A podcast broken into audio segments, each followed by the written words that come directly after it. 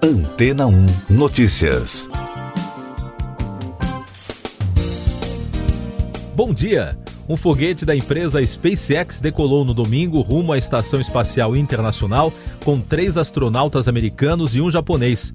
O lançamento ocorre após nove anos de parceria da NASA com a Rússia nos lançamentos dos foguetes Soyuz. O lançamento faz parte do novo sistema de transporte da Agência Espacial Americana. Segundo as agências de notícias, o foguete Falcon 9 decolou sem problemas do Centro Espacial Kennedy, na Flórida, com os astronautas americanos Michael Hopkins, Victor Glover e Shannon Walker e o japonês Soichi Noguchi. A viagem levará 27 horas e meia e a cápsula Dragon deverá acoplar com a estação por volta da uma hora de Brasília de terça-feira. Dois astronautas russos e um americano estão na ISS, onde os tripulantes cumprirão a missão por seis meses. Este voo operacional é a continuação da missão de demonstração realizada de maio a agosto, no qual dois astronautas americanos foram levados para a estação e depois trazidos com segurança para a Terra. O vice-presidente dos Estados Unidos, Michael Pence, acompanhou o lançamento do centro espacial. E daqui a pouco você vai ouvir no podcast Antena ou Notícias. Barroso confirma que falha em processador causou lentidão na divulgação dos votos. 57 cidades terão segundo turno para definir seus prefeitos. O Ministério da Justiça registra mais de 1.600 crimes eleitorais no país. O ministro Luiz Roberto Barroso informou que a totalização dos votos do primeiro turno das eleições foi finalizada às 23 horas e 55 minutos do domingo. O presidente do Tribunal Superior Eleitoral reiterou que o atraso de três horas na divulgação dos resultados ocorreu devido a uma falha em um computador. Segundo o ministro, não houve qualquer risco para a integridade do sistema e a segurança do sigilo dos votos. 60% de 95 municípios brasileiros terão segundo turno para definir seus prefeitos. O número representa 57 cidades onde a população irá novamente às urnas no dia 29. Destas cidades, onde haverá segundo turno, 18 são capitais. Outras duas cidades, Duque de Caxias e Volta Redonda, no Rio de Janeiro, estão com a situação indefinida porque os candidatos tiveram as candidaturas indeferidas. O Ministério da Justiça e Segurança Pública registrou no domingo 1.637 ocorrências de crimes eleitorais durante o primeiro turno das eleições municipais. Deste total, 783 registros são de boca de urna e 332 de compra de votos. Os dados são da Operação Eleições 2020, coordenada pelo Centro Integrado de Comando e Controle Nacional. Essas e outras notícias você ouve aqui na Antena 1. Oferecimento Água Rocha Branca. Eu sou João Carlos Santana e você está ouvindo o podcast Antena Notícias. Eleições americanas. Após ser apontado de ter reconhecido a derrota na eleição presidencial nos Estados Unidos, o presidente Donald Trump disse que não admitiu nada e reafirmou as alegações de fraude eleitoral generalizada mais cedo no Twitter, Trump disse ele ganhou porque as eleições foram fraudadas. A equipe de Biden informou no domingo que a recontagem da eleição presidencial na Geórgia tem alterado o total de votos quase imperceptivelmente, não oferecendo nenhuma evidência de irregularidades generalizadas no estado, onde projeções apontam para a vitória do democrata. O presidente do Peru renuncia ao cargo menos de uma semana após ser empossado. Manuel Merino de Lama, que havia assumido o posto na semana passada, após a aprovação do Congresso do impeachment do ex-presidente Martim Vizcarra, renunciou no domingo, após a morte de dois manifestantes durante uma série de protestos no fim de semana contra o impeachment. No total, a violência registrada nas manifestações provocou a renúncia de 13 dos 18 ministros do novo governo, junto a seus vice-ministros. O exército israelense bombardeou no domingo posições do movimento islâmico Hamas na faixa de Gaza. A ação foi em represália aos foguetes disparados do local horas antes, de acordo com o governo de Israel. Os disparos ocorrem poucos dias depois da visita do secretário de Estado americano Mike Pompeo a Israel e aos Emirados Árabes, lembrou a imprensa internacional. A segunda onda da pandemia do novo coronavírus.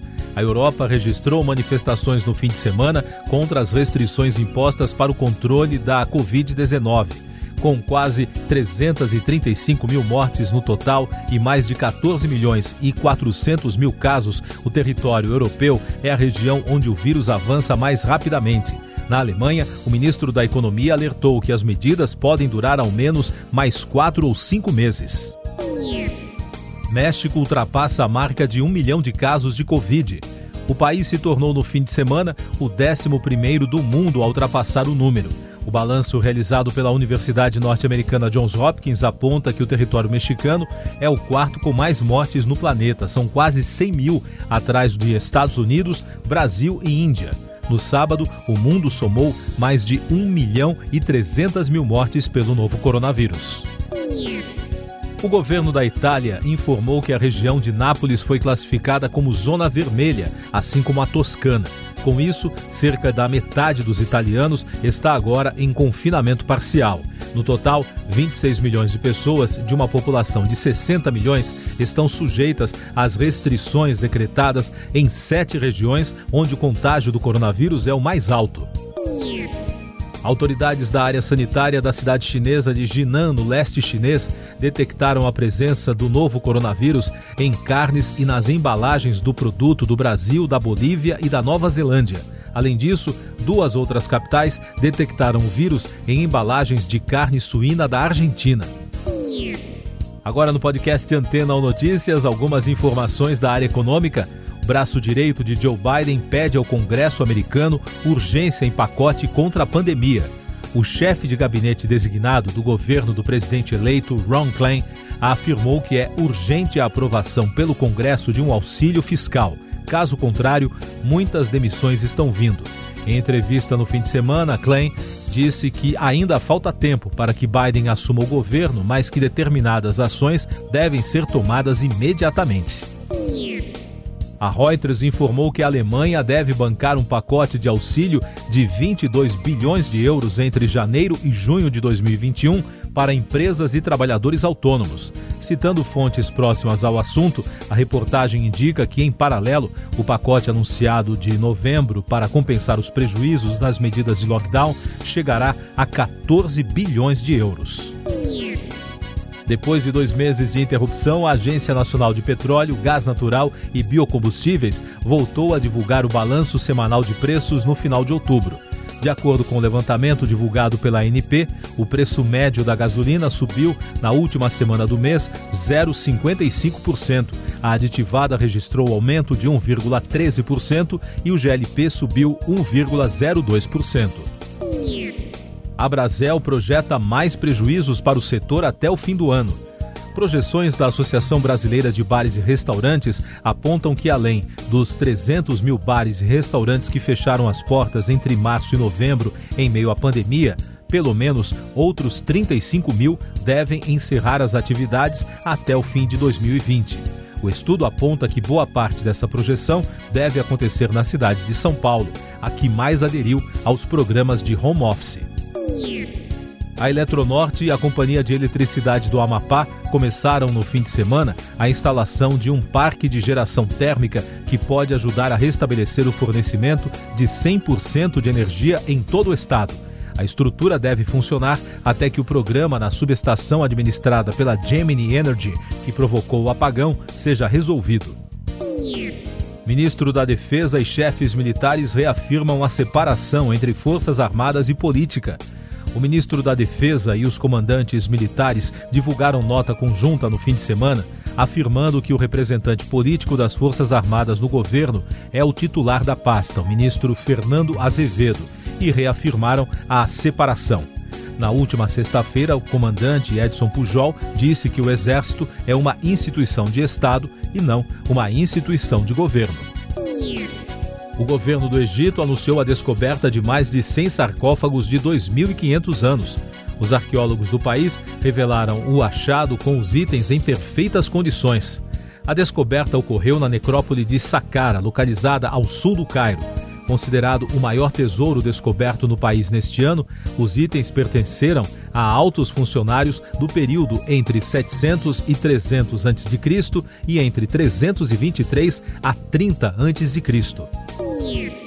O filme de terror Freak no corpo de um assassino da Universal Pictures e Blumhouse Productions liderou as bilheterias no fim de semana nos Estados Unidos com 3 milhões e 700 mil dólares arrecadados. Em meio ao aumento de casos de coronavírus no país, o filme foi exibido em 2.472 salas. No exterior, Freak arrecadou quase 2 milhões de dólares em 20 mercados internacionais. Agora as últimas informações do podcast Antena Notícias. A candidata pró-europeia Maia Sandu tornou-se oficialmente nesta segunda-feira a primeira mulher presidente da Moldávia desde a independência do país em 1991. Ela totalizou 57% dos votos ao final do segundo turno das eleições, contra 43% do atual presidente pró-Kremlin, Igor Dogon.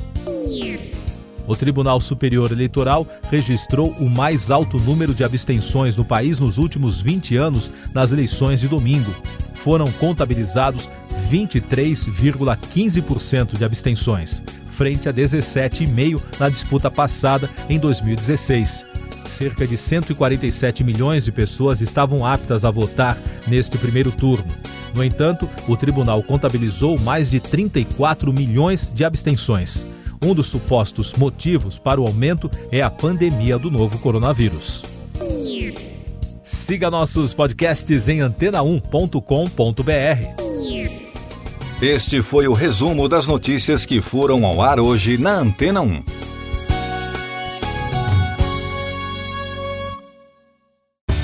Depois de tanto conteúdo legal, que tal se hidratar com água rocha branca?